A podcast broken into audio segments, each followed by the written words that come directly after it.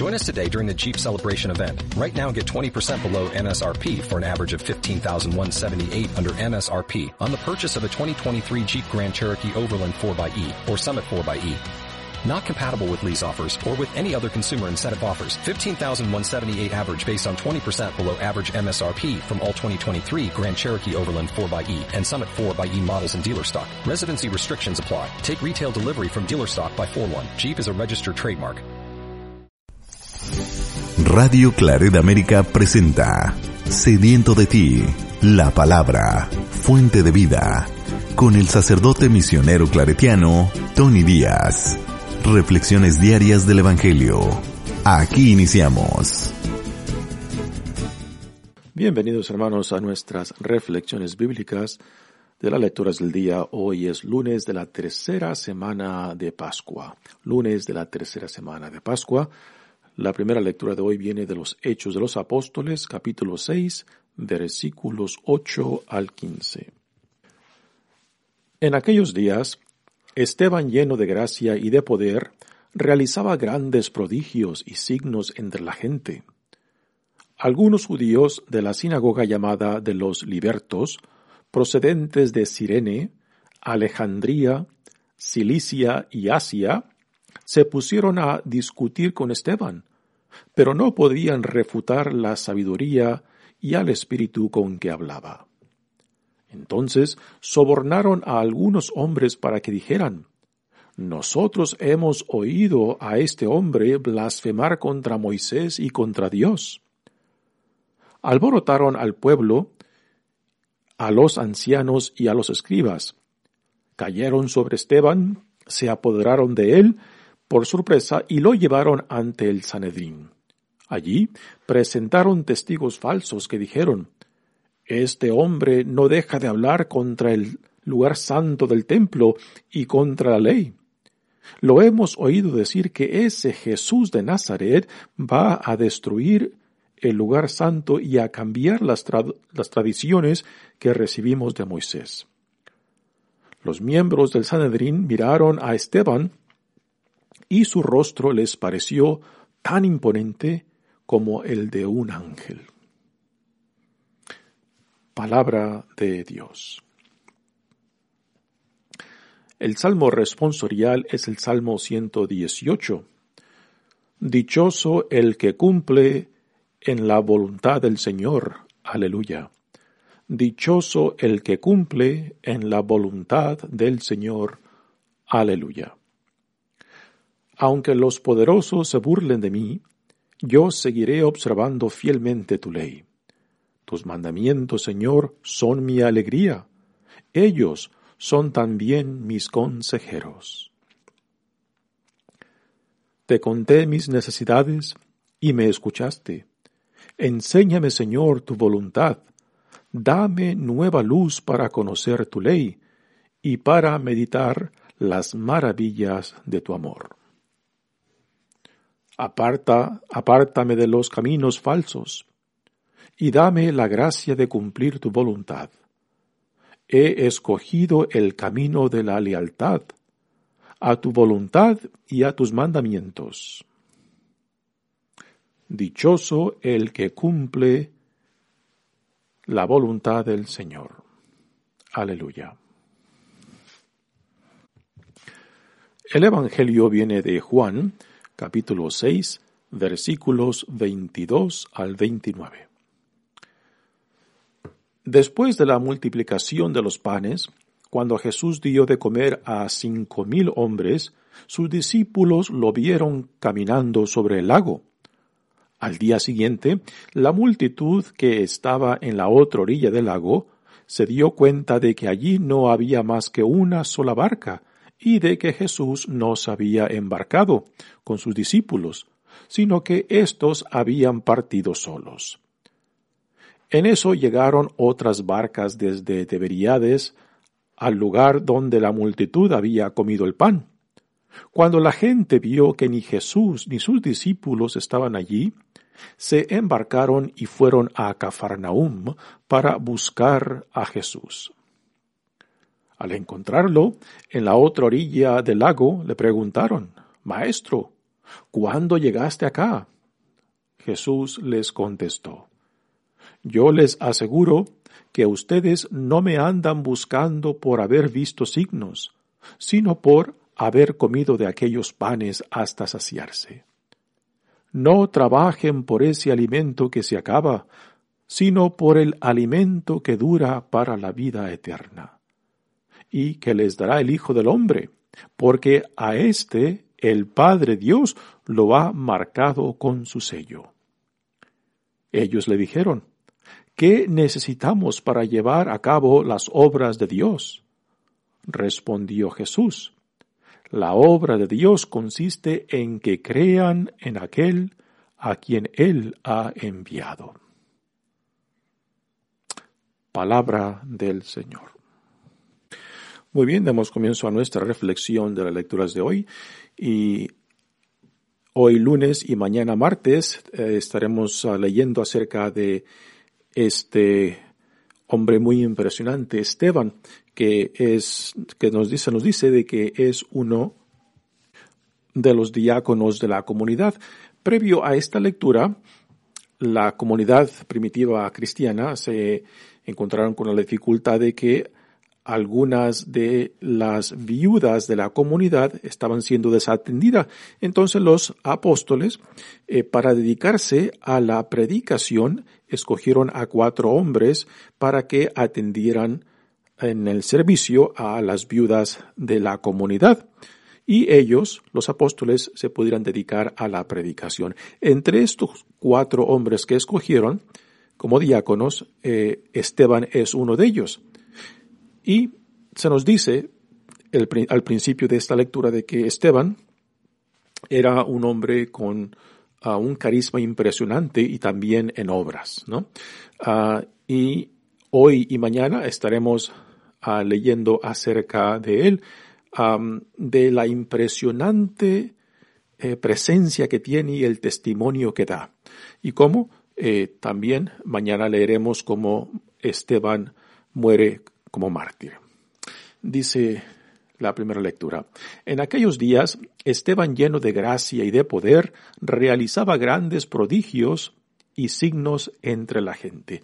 Así que aquí hemos de recordar que a Esteban lo escogieron para que atendiera a las viudas dentro de la comunidad, lo cual implica el servicio y no necesariamente la predicación. Pero parece que el Espíritu de Dios tenía otros planes para Esteban porque lo encontramos hablando públicamente y también pues haciendo grandes obras inspirados por el Espíritu de Dios.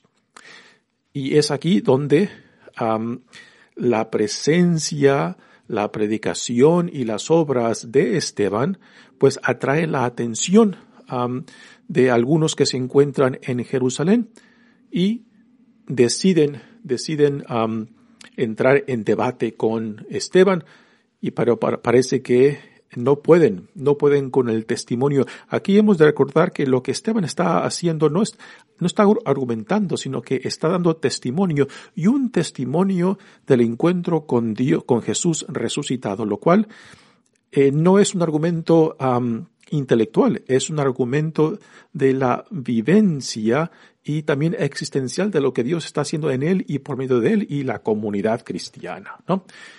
Nos dice la lectura, algunos judíos de la sinagoga llamada de los libertos, procedentes de Sirene, Alejandría, Cilicia y Asia, se pusieron a discutir con Esteban. ¿no? ¿Quiénes son estos, ah, estos ah, judíos que pertenecían a la sinagoga llamada de los libertos. Bueno, es muy probable que estos sean los hijos ah, o nietos de los judíos que fueron llevados al extranjero por previos gobernantes. y aquí nos, nos da una lista de dónde provienen estos judíos que están en Jerusalén para las fiestas judías. Eh, nos dicen que algunos son de, Sirene. Sirene es una ciudad de la región que hoy en día es, Libia.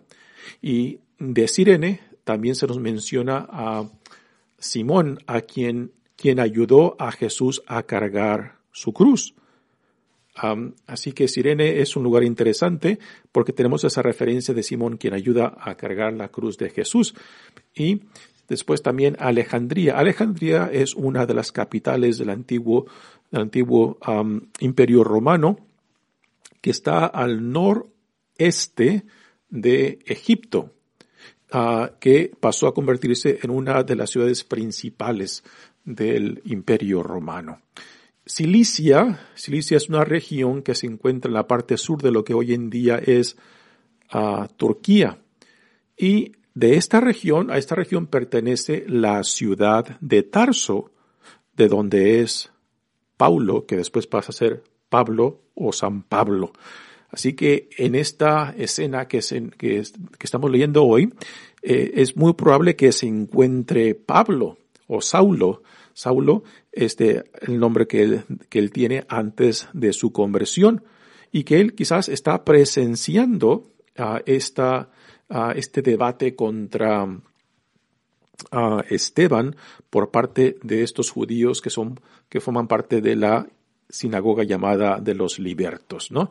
Y después dice que algunos otros vienen de Asia, ¿no? No, no nos da una región específica de Asia, ¿ah? pero por Asia puede ser Asia Menor, eh, todo eh, lo que es parte de Turquía y particularmente hacia el este.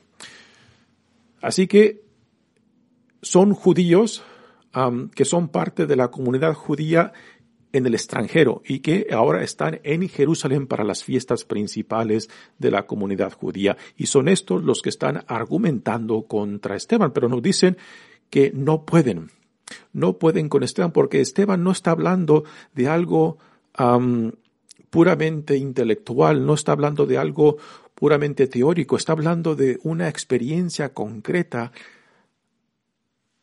no solamente de Dios y de Cristo resucitado, sino también del Espíritu Santo, ¿no? Y esta es la experiencia, pues, que Jesús ya les había dicho a sus discípulos cuando les dicen que, que, ellos van a ser arrestados, van a ser perseguidos, pero que no se preocupen por lo que tengan que decir porque el Espíritu Santo les dirá lo que tengan que hacer y lo que tengan que decir. Pues aquí, en esta situación con Esteban vemos claramente a lo que se refería Jesús cuando les dijo esas palabras a sus discípulos, ¿no?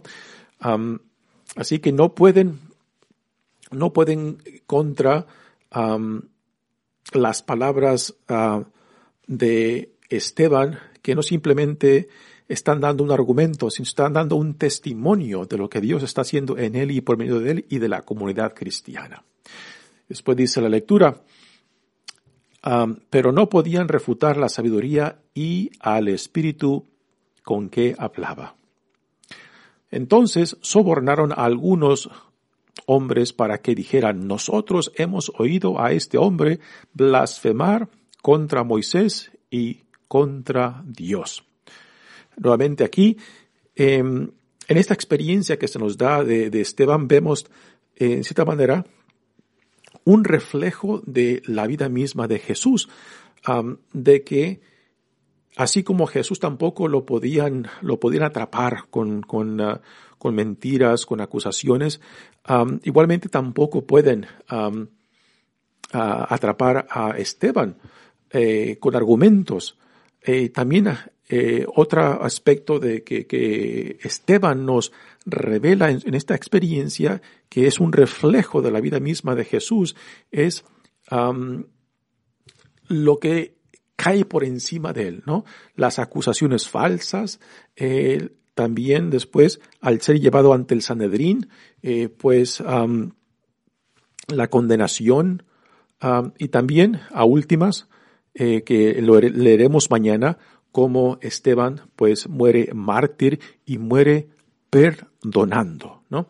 De que aunque los que buscan hacerle daño, lo que buscan contradecirlo y lo que buscan condenarlo, están actuando con odio, eh, la respuesta de Esteban es muy diferente.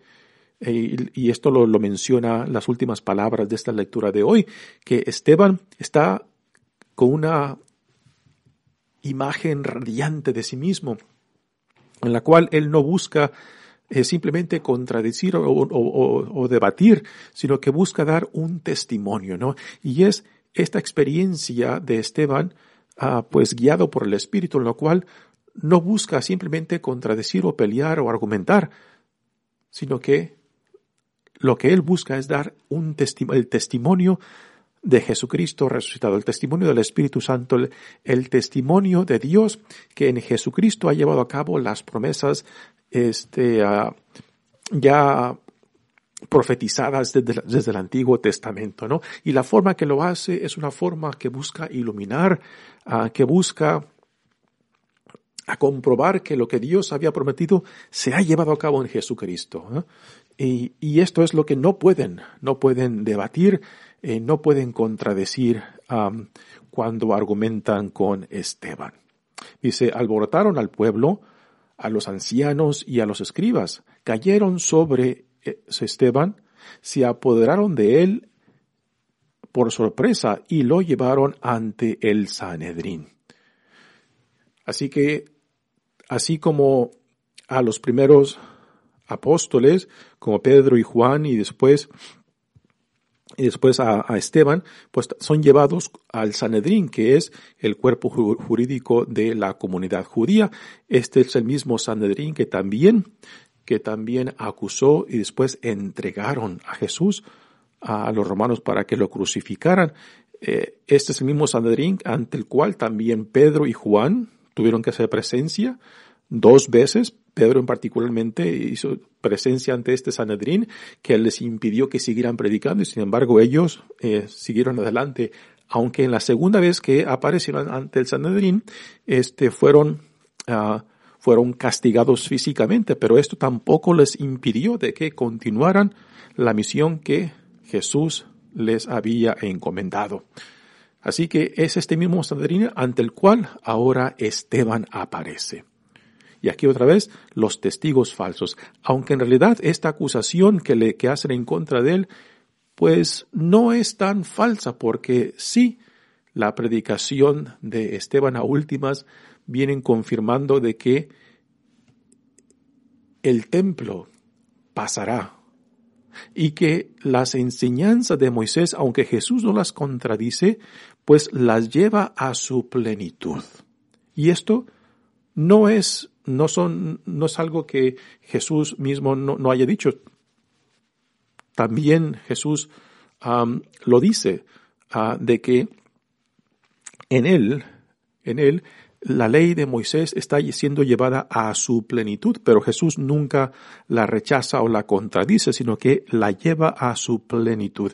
Y esto es algo que también tenemos en lo que Esteban está dando testimonio, y esto lo veremos mañana cuando ah, se nos da parte ah, de lo que Esteban dice ante el Sanedrín. Dice, allí presentaron testigos falsos que dijeron, este hombre no deja de hablar contra el lugar santo del templo y contra la ley. Cuando Jesús muere en la cruz, nos dice el Evangelio de Marcos que la cortina del templo se parte en dos, lo cual nos dice, ¿no? De que ya Dios no está limitado al templo, de que Dios, de que la presencia de Dios está por encima del templo. Y con esto nos quiere dar que los sacrificios del templo pasarán a la historia, de que el nuevo templo ahora será, será en la persona misma, eh, por medio del Espíritu Santo. No, así que estas acusaciones que están haciendo en contra de Esteban, pues reflejan, reflejan en gran parte lo que Esteban y lo que, lo que la comunidad cristiana estaban predicando, ¿no? De que el templo pasará a la historia, de que los sacrificios en el templo pasarán a la historia, de que la ley de Moisés en Jesucristo es llevada a la plenitud no es que la rechace, no es que la contradiga, la lleva a su, a la plenitud. Dice, los hemos oído decir que ese Jesús de Nazaret va a destruir el lugar santo y a cambiar las tradiciones que recibimos de Moisés. Jesús mismo nos dice esto eh, aún en el Evangelio de Juan, de que destruye ese templo y yo en tres días lo reconstruiré. Y Juan nos dice que Jesús está hablando acerca del templo de su cuerpo, ¿no? Así que una nueva realización del lugar, de la localidad donde se, se va a encontrar a Dios, ya no eh, dentro del templo, sino en el corazón, en las almas de cada hijo e hija amada de Dios. Y la primera lectura de hoy pues termina con las siguientes palabras. Los miembros del Sanedrín miraron a Esteban y su rostro les pareció tan imponente como el de un ángel. Así que a Esteban, inspirado por el Espíritu Santo, pues radia esa presencia y esto nos debe de recordar tanto a Moisés cuando tiene el encuentro con Dios, con la zarza ardiente y que su cara, su, su rostro que era radiante por ese encuentro con Dios. También la experiencia de Jesús mismo en la transfiguración de cómo su persona radia a esa, esa energía, esa presencia del Dios que lo que lo abarca todo, que lo cubre todo en él, ¿no? Y esto es quizás lo que estas palabras en los Hechos de los Apóstoles nos dicen acerca de la apariencia de Esteban, inspirado, guiado, impulsado en este momento por el Espíritu Santo. Muy bien, pasemos ahora al Evangelio de hoy y lo que viene, viene antes de este Evangelio de hoy es a la escena de la multiplicación de los panes, de los panes y Jesús que alimenta a más de cinco mil, personas. El número cinco mil solamente hace referencia a los hombres, según nos dice el Evangelio de Juan, eh, lo cual no incluye las mujeres y quizás uh, criaturas que vayan acompañando a las mujeres. Y así que después de la multiplicación de los panes, aquellos que presenciaron este milagro, pues quieren, quieren coronar a Jesús como rey, ¿no? Y, Jesús se aleja de ellos sabiendo de que lo que ellos intentan hacer con él no encaja con cómo Jesús entiende a sí mismo y cómo él entiende la misión a la cual Dios Padre lo ha llamado. Así que Jesús se aleja de ellos y se va a solas para entrar en oración. Y esto también se nos narra en los otros tres evangelios. Y después de esta escena de la multiplicación ah, de, los panes, eh, pues los discípulos em, se suben otra vez a la barca y cruzan hacia Cafarnaún, mientras Jesús se queda orando. Y después por la noche, Jesús va caminando sobre el agua y aunque el Evangelio de Juan no nos narra esa escena cuando los discípulos lo ven caminando sobre el agua y se quedan espantados y Jesús después les dice, no se espanten, soy yo, Jesús se sube a la barca y después continúa con ellos hacia Cafarnaúm. Todo esto, este Evangelio no lo narra, pero simplemente nos da un resumen de todo eso que lo encontramos en los otros Evangelios, cuando este Evangelio dice, cuando Jesús dio de comer a los cinco mil hombres, sus discípulos lo vieron caminando sobre el lago. Así que es un resumen muy sencillo y es interesante de que este Evangelio de Juan pues no, no, no da ningún detalle de esa experiencia de Jesús caminando sobre el agua y el encuentro de él caminando sobre el agua en los discípulos, ¿no? dice, al día siguiente, la multitud que estaba en la otra orilla del lago se dio cuenta de que allí no había más que una sola barca y de que Jesús no se había embarcado con sus discípulos. Así que esta gente sabía de que los discípulos solos se habían embarcado y habían cruzado el lago, pero Jesús no iba con ellos.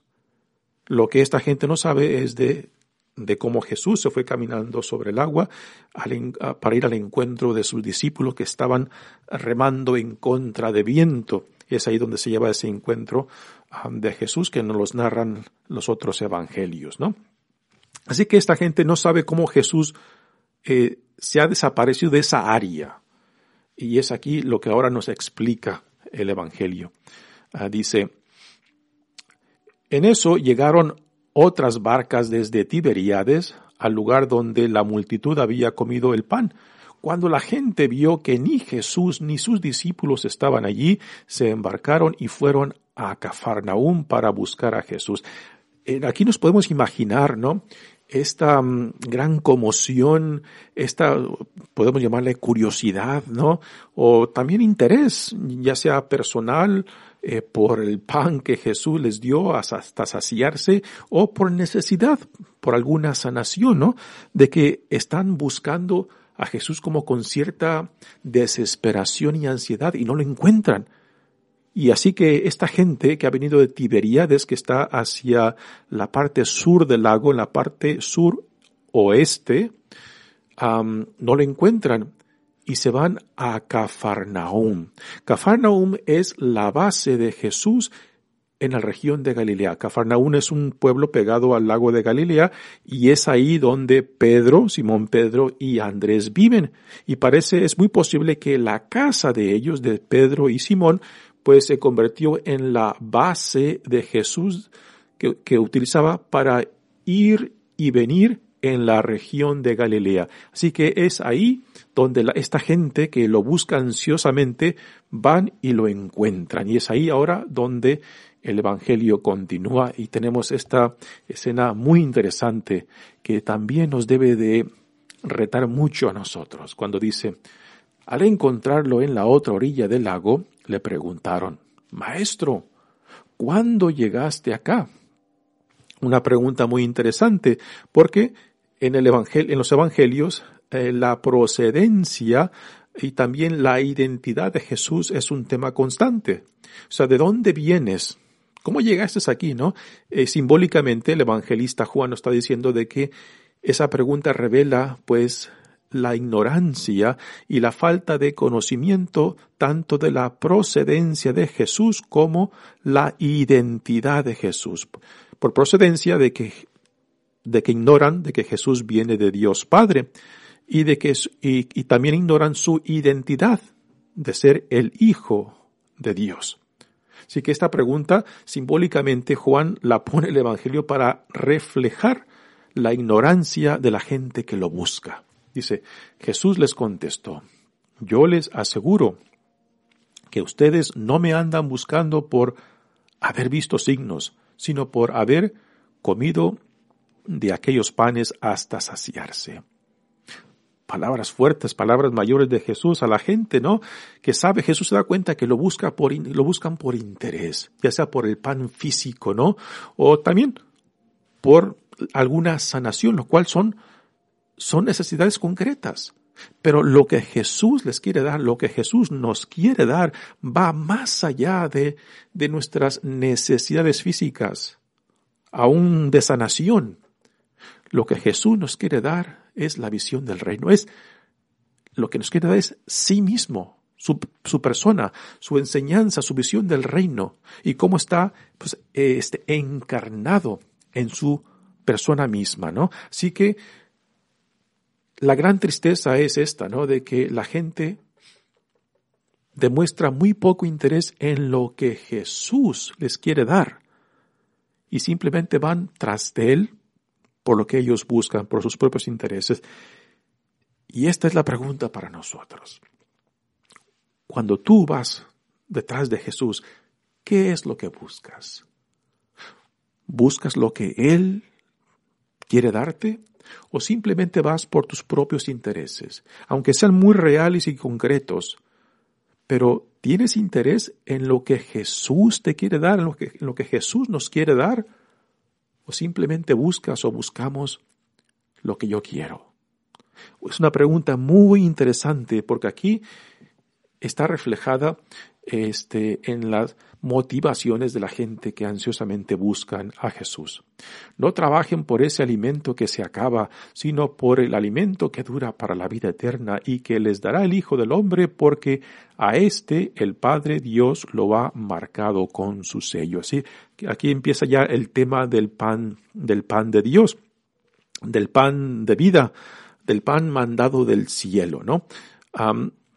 Aquí entra el tema también de la Eucaristía, pero aquí hay que llevar mucho cuidado porque tristemente, aún en nuestra iglesia, pues tenemos, tenemos de que la sagrada Eucaristía, que es la presencia real de Jesucristo, a veces, a veces es tomado como algo, pues, mágico, ¿no? hay mucha gente muy religiosa, muy devota, que muy devotas también a la Sagrada Eucaristía, pero que la ven como algo mágico, que más allá de la Sagrada Eucaristía parece que no hay más interés de identificarse con la totalidad de Jesucristo. Simplemente quieren la Eucaristía como algo mágico, pero no a lo que hay detrás del símbolo sacramental de la Sagrada Eucaristía. No sé si me explico, ¿no? Eh, de que a veces este, reducimos, reducimos a, a Jesucristo, a, los sacramentos, cuando los sacramentos son símbolos de algo mucho más profundo. Y en este caso es la totalidad de la persona de Cristo. Que el atrevernos a recibir en la Sagrada Eucaristía es atrevernos a identificarnos con Él, con su persona, con sus enseñanzas, con su visión del reino, ¿no? Y esto es lo que los sacramentos nos tienen que llevar a nosotros. Y no simplemente este, para quedarnos eh, con el símbolo, sino lo que está detrás del símbolo que es la vida en Jesús, la totalidad de la vida en Jesús. ¿no? Y después les, les preguntan ellos. Ellos le dijeron, ¿qué necesitamos para llevar a cabo las obras de Dios? Y aquí es donde Jesús pone todo en su lugar cuando dice, Jesús respondió, la obra de Dios consiste en que crean en aquel a quien Él ha enviado. O sea, que creamos en el Hijo de Dios, en Jesucristo. Y, por eso em, la vida eterna está en el identificarnos, en hacer nuestro la totalidad de Cristo, tanto su persona como sus enseñanzas, como su visión del reino. Y no simplemente eh, quedarnos con los símbolos, aún los símbolos sacramentales, puesto que los símbolos sacramentales apuntan hacia la persona, hacia la totalidad de Jesucristo mismo, y cuando no, cuando no eh, buscamos esta totalidad, pues simplemente vamos escogiendo lo que, me gusta, lo que me gusta, lo que tengo interés, y no lo que Dios nos quiere dar, y no lo que, a lo que Dios nos llama. Lo cual a veces puede ser un gran reto para nosotros, porque a veces lo que buscamos, lo que queremos, es solamente una parte. Y lo que Dios quiere darnos, pues, nos puede retar y ampliar la visión que Dios tiene y no simplemente lo estrecho nuestro que queremos. Mi nombre es Padre Tono Díaz, misionero claretiano. Que Dios los bendiga. Radio Claret América presentó Sediento de ti, la palabra fuente de vida. Sus comentarios son importantes. Contáctenos en radioclaredamerica.gmail.com ¿Necesitas ayuda? En O'Reilly Auto Parts te ayudamos. ¿Necesitas algún consejo? Te aconsejamos. Nuestros profesionales en autopartes están siempre disponibles para ayudarte a encontrar lo que necesites. Excelente servicio al cliente es solo una de las ventajas que ofrece O'Reilly Auto Parts. Los profesionales en autopartes. Oh, oh, oh,